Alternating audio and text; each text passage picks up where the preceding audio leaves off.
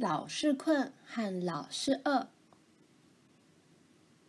从前有一对孪生兄弟，一个叫老是饿，另一个叫老是困。他们讨厌帮助做家务，他们不喜欢图画书，他们尤其不喜欢刷牙。事实上，他们几乎什么都不喜欢，他们只喜欢吃和睡。有一天，稻草人告诉他们：“如果你们那么喜欢吃和睡，就应该去贪吃镇，在那里你们什么都不用做。”老是困和老是饿听到有这么好的一个地方，高兴极了。咱们赶快去贪吃镇吧！他们兴奋地说。到贪吃镇去的路很崎岖，但是他们没回头，他们的心思全在路尽头那个了不起的地方。可是他们的狗胆小鬼很担心，汪汪，他直叫汪汪，别去啊，别去啊，汪汪。他们终于到了贪吃镇。人人都笑容满面的欢迎他们，欢迎欢迎，请当作在自己家里一样。可是人们为什么把这地方叫做贪吃镇呢？他们不久便发现各种原因。从早到晚，贪吃镇的人不做别的，只是烹制和享用各种美味的食物。人人都吃到肚子完全装饱了，然后打盹睡觉，醒来他们又在吃。老是困和老是饿兴奋极了，他们吞下各式各样的食物。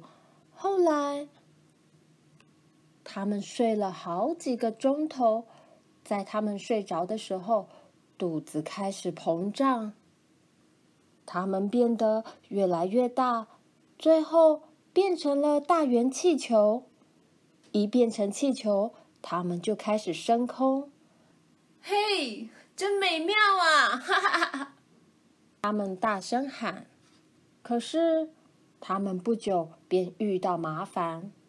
风把他们吹过一丛有尖刺的树，要是尖刺扎到他们那胀得圆圆的肚皮，他们就会爆炸。幸好有胆小鬼救了他们，他用牙咬住拴气球的绳子，把他们拖到滴滴镇去。在这儿，每个人都滴着汗，愉快的工作。两个气球当起风箱来，把火吹得越来越旺。气球吹呀吹出气，火也猛起来，热起来，气球的汗直冒。就这样，一天又一天的使劲工作，做了这许多辛苦的工作，老是困和老是饿，把满身的肥油耗掉了，恢复原来的样子。滴滴镇的人对他们说：“好了，你们现在该回家。”去帮自己家人的忙了。他们的狗胆小鬼对他们说：“你们现在应该改名字，汪汪！老是困和老是饿现在不适合你们了，该叫做活泼和愉快才对，汪汪！”胆小鬼的话使这对孪生兄弟十分快乐。从那天起。人们请活泼和愉快帮忙，他们总是很快就答应，开开心心的去帮忙。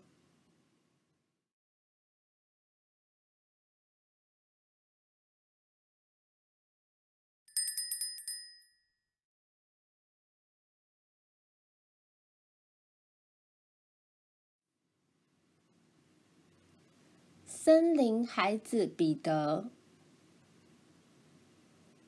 冬天快到了，森林里的树都在落叶，鸟儿都飞到温暖的南方去。林中一座屋子里住着一个叫彼得的男孩。有一天，彼得带了斧头到林里去砍柴，准备过冬。彼得砍得很卖力，砍得的柴够他用上整个冬天。砍完之后，他正要休息一下，忽然看到落叶堆里有一只像是死了的鸟。他把鸟捡起，轻轻地放在手里，想也想不到，那鸟活动起来了。他小心地捧住鸟，快跑回家去。彼得把鸟放在一块软毛巾上。轻轻抚摸它，这轻柔的抚摸令鸟儿暖了起来，慢慢的睁开眼睛。过了一会儿，彼得给鸟喂了些面包屑，鸟儿张嘴去吃，还喝了一点水。啊，好了，你好起来了，彼得说。从那天起，鸟便和彼得住在一起。彼得给他起了个名字，叫马丁。冬天来了，山、树，甚至彼得的屋子都披上了雪。人们在屋子外也能听到彼得吹口哨，马丁歌唱。有一天早上，大风雪停了后，彼得醒来。发现每天早上跟他打招呼的马丁不见了。大风雪把窗吹开，把马丁卷走了。可怜的马丁，风把他吹到哪里去了呢？彼得到外边去找他，可是不管走到哪里，到处都盖着冷冷的白雪。彼得在雪里找马丁的踪迹。他在树根处和灌木丛里找，他也跑到山上，朝着远处眺望。马丁，马丁，你在哪儿？他大声吹口哨，好让马丁听到，可是没有回应。马丁不知到哪里去了。彼得。把整个树林都找遍了，他又累又伤心。就在这时候，来了一只松鼠。彼得，别灰心，我来帮你找马丁。松鼠说：“他把彼得带到河边，你该抓点鱼吃，肚子饿就办不了多少事。”松鼠说。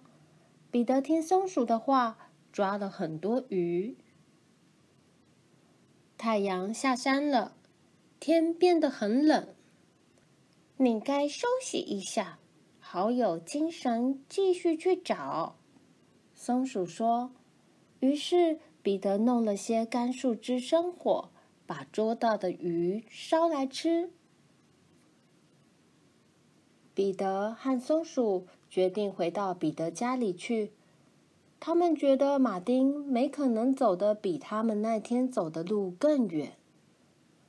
月儿高高挂在天上，照亮了他们的路。他们凭着月光找到一间小茅屋，屋里堆满了干草。咱们就在这里睡吧，彼得说。于是。彼得和松鼠就用干草做床睡了。早晨的天色美极了，彼得和松鼠爬上一棵大树找马丁。瞧，那边！松鼠指着前边对彼得说：“果然，在不远的一个池塘里找到了马丁。”彼得跳下树来。向池塘跑去，那可怜的小鸟躺在池塘里，又湿又冷。彼得轻柔地把马丁捡起来。他们回到家，彼得在炉子里生起了火，让马丁取暖。